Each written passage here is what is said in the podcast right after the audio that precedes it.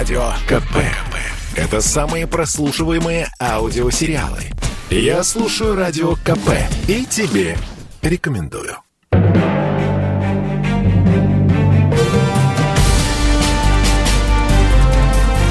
Однажды в Советском Союзе.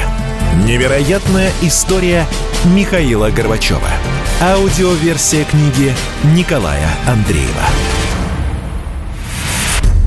Читает Владимир Левашов. Никакого плана перестройки, не говоря уж о замысле уничтожить страну, у Михаила Сергеевича не было. Если не считать эмоциональное, так дальше жить нельзя – но так могли тогда воскликнуть и Легачев, и Рыжков, и Яковлев, и Медведев, и Шеварднадзе, и даже Громыко. Да любой в стране, начиная от скотника на колхозной ферме. Но вот как жить дальше? Этого никто не знал, включая и Воротникова. Медведев поясняет, в дискуссиях последующих лет часто звучал вопрос, обдумал ли Горбачев, начиная перестройку, программу – тщательно разработанной по всем пунктам и подпунктам программы не было, да и не могло быть. Была сумма идей, на основе которых постепенно формировался новый политический курс, проходя проверку практикой, накладываясь на реальное общественное сознание, на живой опыт работы. Можно согласиться с Ириной Верганской. Меня поражает чудовищность воспоминаний, мемуаров, интервью. Каждый за своего героя все решил, все изложил, все подумал. Это верно. Каждый мнит себя стратегом, видя бой со стороны. Одно краткое и необходимое замечание. Я старательно избегал использовать в повествовании о жизни Михаила Сергеевича слово «ошибка», хотя оно иногда так и просилось в текст, так и хотелось написать фразы типа «Михаил Сергеевич сделал большую ошибку», ошибка Михаила Сергеевича в том, что и это была его ошибка, ошибка – это что-то неправильное в действиях, в мыслях, в поступках – но это выясняется уже позже, после поступка или действия. А в момент действий, поступков, решений нельзя сказать, ошибочны они или нет. Пусть даже это вроде бы очевидно, как, например, запуск антиалкогольной кампании. Сконструировал и раскручивал ее Егор Кузьмич Легачев. Против были Рыжков и Яковлев. Михаил Сергеевич – придерживался нейтралитета, но склонялся к поддержке Легачева. Воротников поддержал, Соломенцев, Романов поддержали яростно. Через полгода выяснилось, сделана ошибка, но это через полгода. А поначалу компания представлялась разумным и бодрящим стимулом к улучшению жизни. Или закон о трудовом коллективе, который предусматривал выборность руководителя предприятия – это уже инициатива Михаила Сергеевича. Но ведь все политбюро его поддержало. Через год стало ясно, ошибка, отменили выборность. И так можно пройтись по всем решениям, действиям, поступкам, сваливать все на Михаила Сергеевича нелогично и несправедливо, и некрасиво. В мемуарах соратники Михаила Сергеевича не употребляют слово «ошибка» по отношению к своим действиям. По их словам, ошибался и крепко ошибался только Михаил Сергеевич, а сами они действовали вдумчиво, осмысленно, безупречно. И итоговый вывод – вот если бы Горбачев следовал моим советам, все было бы по-другому и с экономикой, и с партией, и с межнациональными отношениями. Получается, красавцы все, кроме Михаила Сергеевича. Единственный, кто говорит о собственных ошибках – Вадим Андреевич Медведев и признает свою ответственность за них. Отношение к Михаилу Сергеевичу – это показатель отношения к свободе. Свободе в любом измерении – политическом, духовном, гражданском, религиозном. Показатель того, насколько каждый из нас ценит свободу, в какой мере она является необходимой для конкретной личности. При Михаиле Сергеевиче Общество, человек получили свободу. Свободу читать, говорить, открыто обсуждать любые проблемы. Свободу принимать решения самостоятельно, а не по указке идеологии порткома. Свободу ездить в любом направлении и в любую страну. Если же свобода не ценность, если человек в ней не нуждается, тогда да. Список ошибок, глупостей в период нахождения Михаила Сергеевича у власти вытянется бесконечный. Если личность без свободы задыхается, если без нее тупик, общественный, политический, личный, то нужно выразить благодарность Михаилу Сергеевичу. Он даровал волю. И простить ему ошибки, грехи, заблуждения – которых чего уж тут выпало на его долю немало. Михаил Сергеевич не был политиком, способным пролить кровь, совершить жестокость. Он не призывал никого расстрелять, даже тех, кто с легкостью душевной расстрелял бы его. Он не отдавал приказа стрелять. Он начал реформы, отбросив сходу репрессивный их вариант. Вариант условно обозначим как Андроповский. Он верил в проект социализма с человеческим лицом, в демократию, в творчество масс, верил в молодежь. Он был убежден, что перестройка вдохнет уверенность в человеке. И он, уверенный, свободный, творческий человек, приступит к реализации разнообразных, вдохновляющих проектов по всей великой стране. Не получилось. Не получилось пробудить активность. Не получилось и у него, и у народа. У каждого из нас не получилось. Глубинный смысл перестройки в том, чтобы дать голос и дать право что-то самостоятельно делать силе, за которой будущее России и будущее всего человечества. Вот это Горбачеву удалось.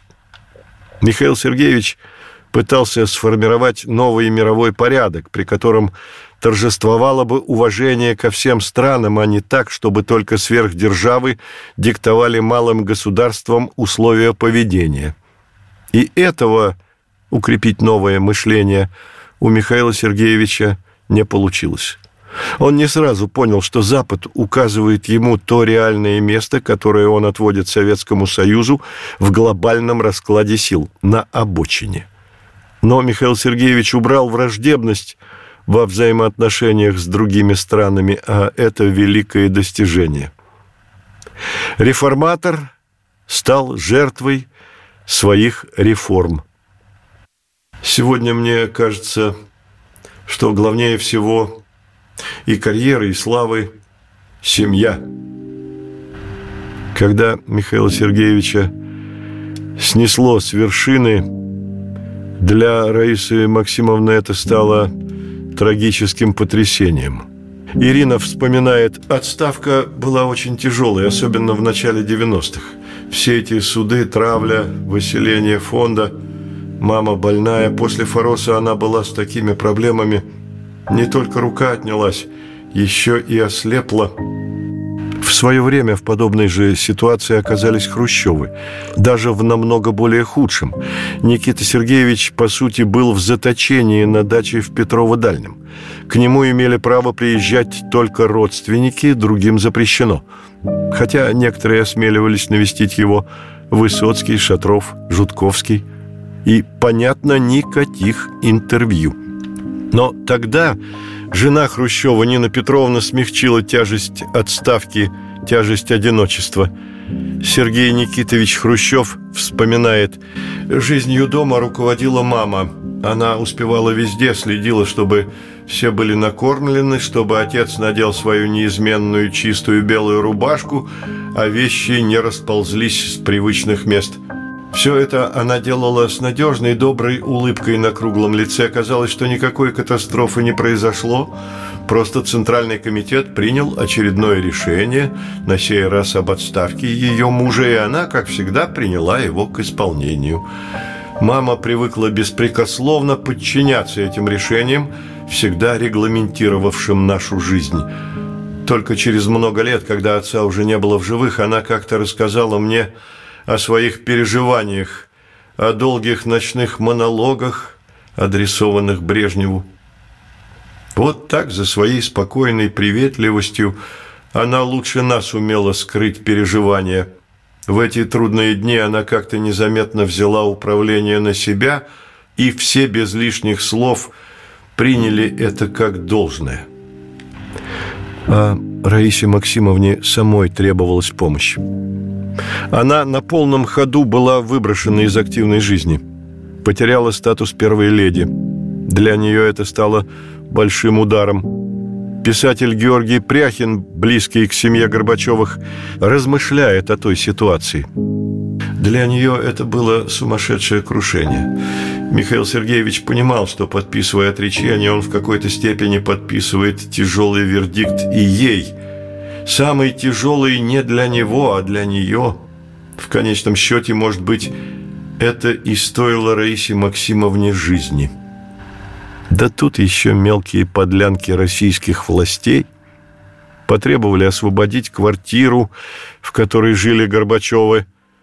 Эмоционально об этом пишет в своем дневнике Черняев. Мы сидели с Андреем у Михаила Сергеевича. Он наносил последние штрихи на свое прощальное выступление – Вдруг позвонила Раиса Максимовна в панике. Явились люди и потребовали, чтоб она со всеми пожитками за два часа убралась из квартиры на улице Косыгина. Михаил Сергеевич рассверепел, весь пошел пятнами, позвонил одному, другому, крыл матом, вроде остановил разбой. Но вчера их все-таки выставили, причем долго отказывались подать грузовик, чтоб вещи отвезти. Читает Владимир Левашов. Михаил Сергеевич и Раиса Максимовна, конечно, не оказались на улице, но не сладко им пришлось в первые дни, в первые месяцы. Она скажет в интервью, об этом тяжело вспоминать. Нас за сутки выселили из служебной квартиры. Страшный момент, когда в доме вдруг замолкает телефон. Но не все от нас отвернулись. Многие из тех, кто работал с Горбачевым, ушли вместе с ним – от девушек-стенографисток и до его помощников.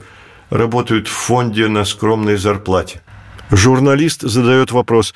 «Вам приходилось видеть Михаила Сергеевича отчаявшимся?» Раиса Максимовна сразу же, ни разу. Я думаю, именно бойцовские качества Михаила Сергеевича и помогли ему выстоять после всего того, что случилось. Он помог и мне пережить все то, что выпало на нашу долю. После того, как он сошел с политического Олимпа, для меня самой раскрылись совершенно по-новому стороны его характера. Он отказался от многих иллюзий. А вы знаете, что первые три года Горбачев получал пенсию 4000 рублей. Мы были оставлены нынешней властью. Он несколько книг написал, но издать их в России оказалось неимоверно трудно. Годы реформ во Франции стали бестселлером, а у нас эту книгу сам издат выпустил. Сейчас мы обеспеченная семья. На гонорары Горбачева и спонсорские взносы существует и фонд. Постоянно помогаем республиканскому центру гематологи мира детям, и не только ему. Одна из главных благотворительных программ фонда «Детские лейкозы в России». Через фонд в НИИ детской гематологии поступили лекарства, собранные за рубежом на 600 тысяч долларов. Но журналист настаивает, скажите откровенно, трудно ли было возвращаться с политических высот на бренную землю в домохозяйке? Она терпеливо разъяснит. Я сначала стала домохозяйкой, а потом первой дамой страны, а потом опять домохозяйкой. Что ж тут страшного? Моя биография типична. Получила профессию, всю жизнь работала. Я очень любила свою работу, отдавала ей много сил. Общественная деятельность помогла мне в Москве не столь остро переживать необходимость оставить преподавание, науку. Сегодня же мне кажется, что главнее всего и карьеры, и славы – семья. Семья для меня всегда была на первом месте. Дом, муж, а дочь. Постоянно куда-то спешили, а дочка смотрела вслед в окно. Я до сих пор помню этот крошечный носик, расплющенное стекло. Уборки, обеды, магазины. Это все тоже было. Хотя, конечно, во власти женщина гораздо больше ограждена от этих забот. Это точно. Забот стало больше. Георгий Пряхин считает, что Раиса Максимовна нелегко пережила уход с политической сцены мужа. Оно далось ей труднее, чем Михаилу Сергеевичу. Она натура более цельная и, наверное, даже более ярко выраженная. Она привыкла быть первой леди. Надо заметить, Горбачев после отставки стал сердечнее, более открытым. Раиса Максимовна не менялась никогда. Такой я ее знал тогда, такой она и осталась. Думаю, это давалось невероятным трудом. И в своем романе «Дом скорби» Пряхин добавит эмоциональную сцену. В этой женщине горела жажда мщения. Она хотела поквитаться со всеми, кто, по ее мнению, их предал. Сергей поразился жесткости оценок и язвительности наблюдений, в том числе и относящихся к далеко не форосским временам. Это была уже совсем другая собеседница, нежели за чаепитиями в раздорах. Этот чай горел как спирт. Сергей слушал ее внимательно, но еще внимательнее смотрел на нее. Это была не только другая собеседница, но и совсем другая женщина. Она истончилась, лезвийно повелась на том внутреннем бездымном пламени, что не опадало в ней ни на минуту.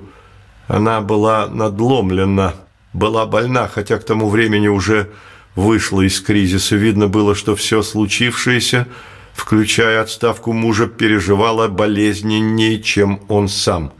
Ритм речи ее, и без того медлительный осторожный, замедлился еще больше, а в самом тоже истончившемся голосе ее в интонации Сергей вдруг с внутренней дрожью ощутил, узнал прощальные максимовские обертоны. Сергея соединили когда-то по телефону с умирающим в Париже его старшим другом Владимиром Максимовым, и в трубке тогда послышался чужой печальный голос, снятый, пропущенный сквозь мембрану невероятных физических страданий – «Прощайте». Слова Раисы говорили об одном. Сам голос же ее выдавал другое. Видимо, недолго осталось этой женщине жить на белом свете, грустно думал, слушая ее Сергей.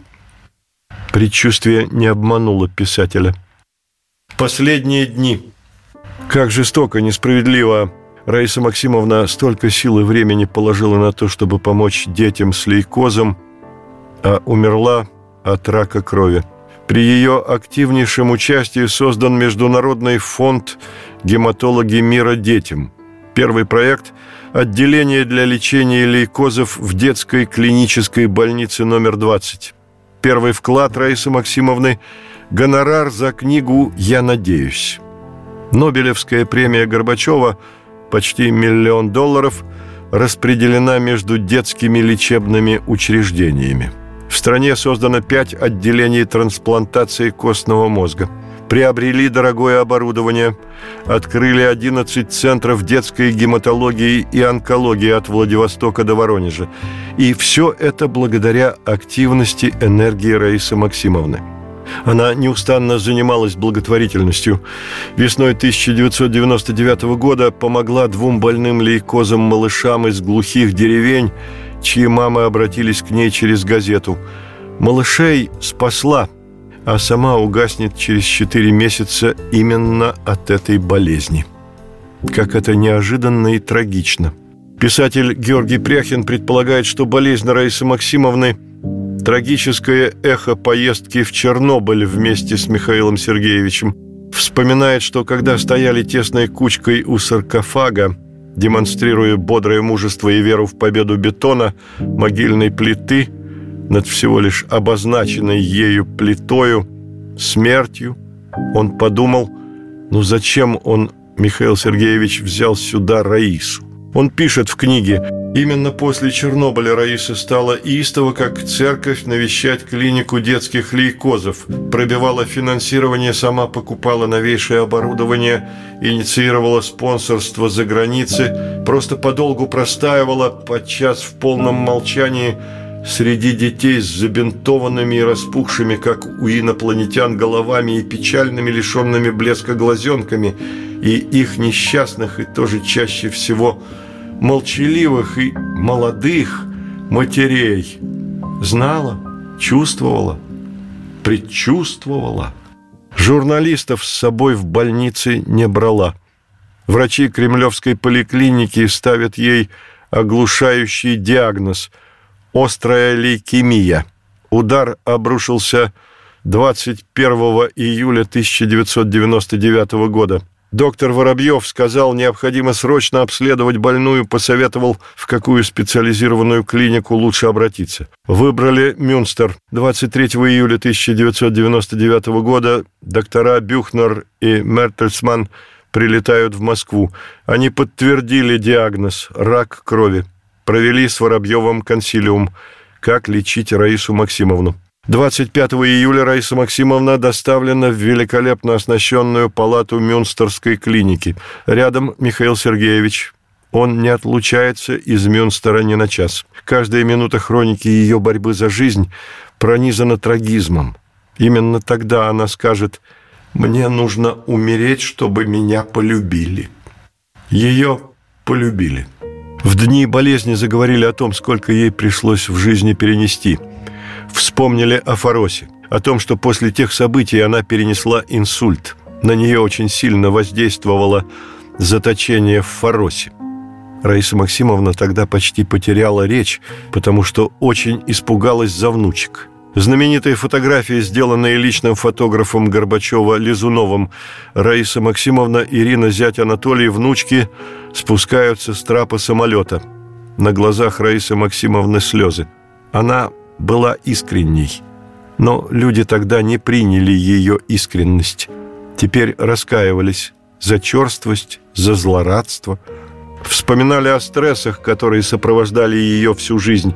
Люди, близко знавшие Раису Максимовну, рассказали, что все она принимала слишком близко к сердцу. Иногда в слезах Раиса Максимовна спрашивала у Михаила Сергеевича, «За что мне эта кара?» Болезнь обостренно показала насколько они, Михаил Сергеевич и Раиса Максимовна, не могут друг без друга. У них неразрывная связь абсолютно родных людей. Это такая редкость для супружеских пар сохранить юношеские чувства до старости. Михаил Сергеевич уже после ее смерти скажет, тем, кто предъявлял ей счет, должно быть стыдно. Она была очень порядочным человеком и прежде всего требовательным к себе. Читает Владимир Левашов.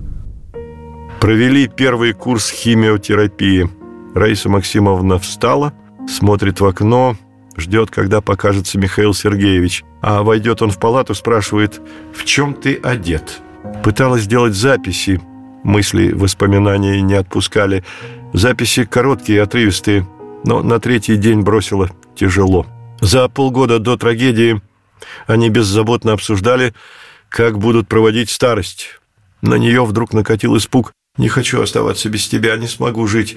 А ты, если меня не будет...» И сразу же с горечью «А ты без меня женишься».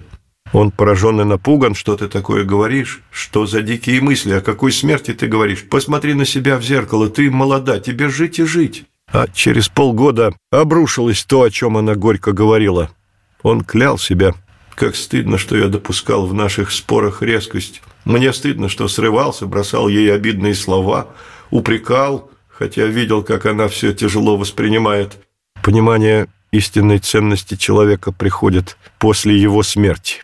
Все, кто хорошо знал Михаила Сергеевича, никогда не видели его в таком напряженном состоянии, в котором он пребывал во время смертельной болезни жены. Он устал, безумно устал. Знакомому рассказывает, первые десять дней были очень тяжелыми, я был один. Ирина приехала после того, как уладила свои дела в Москве. Я все время оставался с Раисой Максимовной, и я, и она не спали всю ночь. Я помогал ей поворачиваться с боку на бок каждые десять минут. От этих усилий у него нескончаемая боль в спине – из-за радикулита ему противопоказано наклоняться, а он это делал десятки раз за ночь. Михаил Сергеевич и Раиса Максимовна разговаривали, разговаривали, разговаривали, вспоминали молодость, перебрали события всей своей жизни. Была ли она их совместная жизнь счастливой? Да, они прожили счастливую молодость, счастливую зрелость, и старость их была счастливой. Он говорит, осознаешь, что некоторые вещи приобрели бесконечное человеческое значение. Совершенно иным образом ощущаешь любовь, человеческую теплоту. Михаил Сергеевич покидал палату, когда видел, что Раиса Максимовна спокойна. В первые дни она очень страдала. Процесс лечения активный, тяжелый. Догадывалась ли она о диагнозе? Он пытался скрыть, что с ней происходит, но она настойчиво требовала «скажи мне правду». Михаил Сергеевич вспоминает, «Я никогда не говорил ей неправду, она это прекрасно знала». Поэтому задавала вопросы не врачу, она спрашивала меня. Я сказал ей, да, это форма лейкемии, один из ее видов. Она закрыла глаза и молчит. Молчание, казалось, продлится вечно. Это был очень сложный момент. Я пытался представить, о чем она думала. Пришел профессор Бюхнер, и он откровенно объяснил Раисе Максимовне, что с ней происходит. Показал материалы анализов, сказал, что есть надежда на выздоровление. Он был настолько убедителен, что вселил уверенности в Раису Максимовну и в меня. В Мюнстер летят десятки тысяч телеграмм сочувствия и поддержки – Телеграммы от Билла и Хиллари Клинтонов, Герхарда Шредера, от Назарбаевых, от Джорджа Буша, от Тэтчера и многих-многих других, знаменитых и незнаменитых, известных и неизвестных, прислали телеграммы лауреаты Нобелевской премии, деятели культуры, прислал телеграмму Ельцин, тогда президент России. В ней говорится, я хочу выразить свою глубокую озабоченность в связи с суровым испытанием, которое переживает ваша семья – я хорошо знаю, как трудно пережить болезнь любимого человека. Как никогда раньше в подобные моменты необходимы взаимная поддержка, теплота и забота. Я желаю вам, уважаемый Михаил Сергеевич, силы и стойкости, а Раисе Максимовне мужества в ее борьбе с болезнью, а также быстрого выздоровления. Это первый случай за 9 лет, когда Борис Ельцин напрямую обратился к Горбачеву. Михаил Сергеевич был тронут сказал «это добрые слова, дружеский жест». Итальянский журналист Джульетта Кьезе описывает состояние Михаила Сергеевича в те дни. Прошу прощения за то, что выдержка из его книги пространная, но Кьезе был рядом, и никто точнее не выразил боль переживания, надежды на исцеление Михаила Сергеевича. Мы вышли на прогулку по парку. Люди останавливались и пристально всматривались в Горбачева. Можно было услышать скрип тормозов. Иногда люди подходили к Горбачеву и пожимали его руку. «Спасибо». Хорошо одетый пожилой джентльмен говорит ему сначала на немецком, а затем на английском языке «Вы Наполеон нашего времени». «Спасибо», – отвечает Горбачев на ломаном немецком языке, а затем, улыбаясь, говорит мне мягким тоном «Это двусмысленный комплимент. Наполеон закончил свою жизнь на острове Святой Елены». Помимо этого, он был больше генералом, чем реформатором. Говорит, что Раиса спала лучше, и температура, которая была у нее прошлой ночью, понизилась, поэтому настроение у него улучшилось. Он явно доволен освещением болезни Раисы в российских средствах массовой информации – это своего рода моральная компенсация, которая в некоторой степени залечивает раны, на которые столь долго не обращали внимания. Говорит, думал, что произойдет смена поколений, прежде чем они поймут это. Однако я вижу, что ни одного плохого слова не было написано о ней или обо мне, как будто наша боль помогла разрушить стену в понимании нас людьми. У него на глазах слезы, и он не пытается их вытереть. Он качает головой и пальцами дотрагивается до глаз. Затем достает газету из кармана и говорит «Прочитайте это». В то время как он старается сохранить самообладание, я читаю статью в «Известиях» под заголовком «Леди достоинства». Мы преобразились, мы стали людьми. Мы, оказывается, не разучились сочувствовать чужому горю, и мы стали, пусть и по печальному поводу, свидетелями уважения к двум любящим друг друга людям – Раисе и Михаилу. С интересом читаю. Хрупкая и изящная, с изысканным вкусом к красивой одежде, она стала символом освобождающейся от серости страны, но ее не поняли. А может быть и не хотели понять. Может быть, когда эта семья находилась у власти, к ней предъявляли сверхтребования – но их не сумели сломать и подчинить. А Раиса читала эту статью? Да, она читала и плакала. Думаю, она никогда не видела так много выражений нежности и восхищения ею. Михаил Сергеевич не забыл тех, кто пытался оклеветать его и Раису.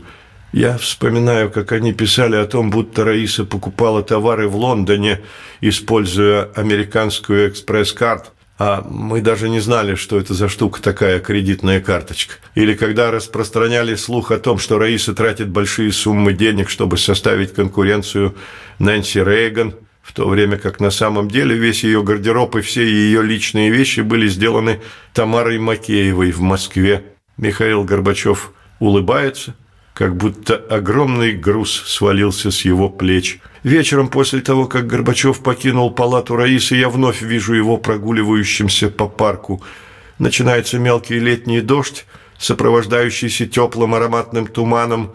В этой спокойной обстановке раздается его голос, которым он громко и твердо и мягко, но в некоторой степени решительно сообщает «Раиса сказала сегодня мне нечто очень важное». Когда я поправлюсь, давай поищем небольшой домик где-нибудь недалеко от моря, где будет много солнца, так, чтобы мы могли наслаждаться последними годами нашей жизни. Она права. Это будет время для того, чтобы в полной мере насладиться жизнью, проявляя все человеческие чувства в последние годы жизни. Не пришлось им вдвоем наслаждаться жизнью в домике на берегу моря. Все кончилось резко, трагично. Врачи готовят Раису Максимовну для операции трансплантации. Донор – ее сестра Людмила Максимовна. Братья и сестры – лучшие доноры. Но и в этом случае, вероятно, реакция отторжения. Произойдет отторжение или нет, станет ясно лишь после операции. Делать или нет ее должен решить Михаил Сергеевич. Он размышлял – я очень обеспокоен после такого напряжения и страха. Теперь перед нами самый трудный этап. Никто не может предсказать, как это будет и сколько будет длиться. Нас ждет трансплантация. Люда приехала сюда, чтобы быть донором, но она не смогла даже повидать сестру. Они не только сестры, но и большие друзья. Значит, для Раисы Максимовны был бы огромный стресс увидеть Люду здесь. Лишь однажды сестре удалось подойти к палате и молча посмотреть на Раису издалека. «Милая Люда». Врачи уклоняются от ясного ответа на вопрос, каковы шансы на успех. От них он слышит только одно – надо надеяться. И Михаил Сергеевич надеется. Но умирающий уже не помочь. Ничем. И никто не в силах помочь. 19 сентября состояние Раисы Максимовны резко ухудшается. Врачи не могут справиться с сосудистым шоком пациентки. Жизнь держится на аппарате искусственного дыхания. В 3 часа утра 20 сентября 1999 года Раиса Максимовна умирает. Михаил Сергеевич держит руку жены и продолжает ей что-то говорить. Он знал, что она без сознания и сознание не вернется, но говорит, говорит, говорит. Москва, Лихвин, Потсдам, Ялта. 1996-2016 годы.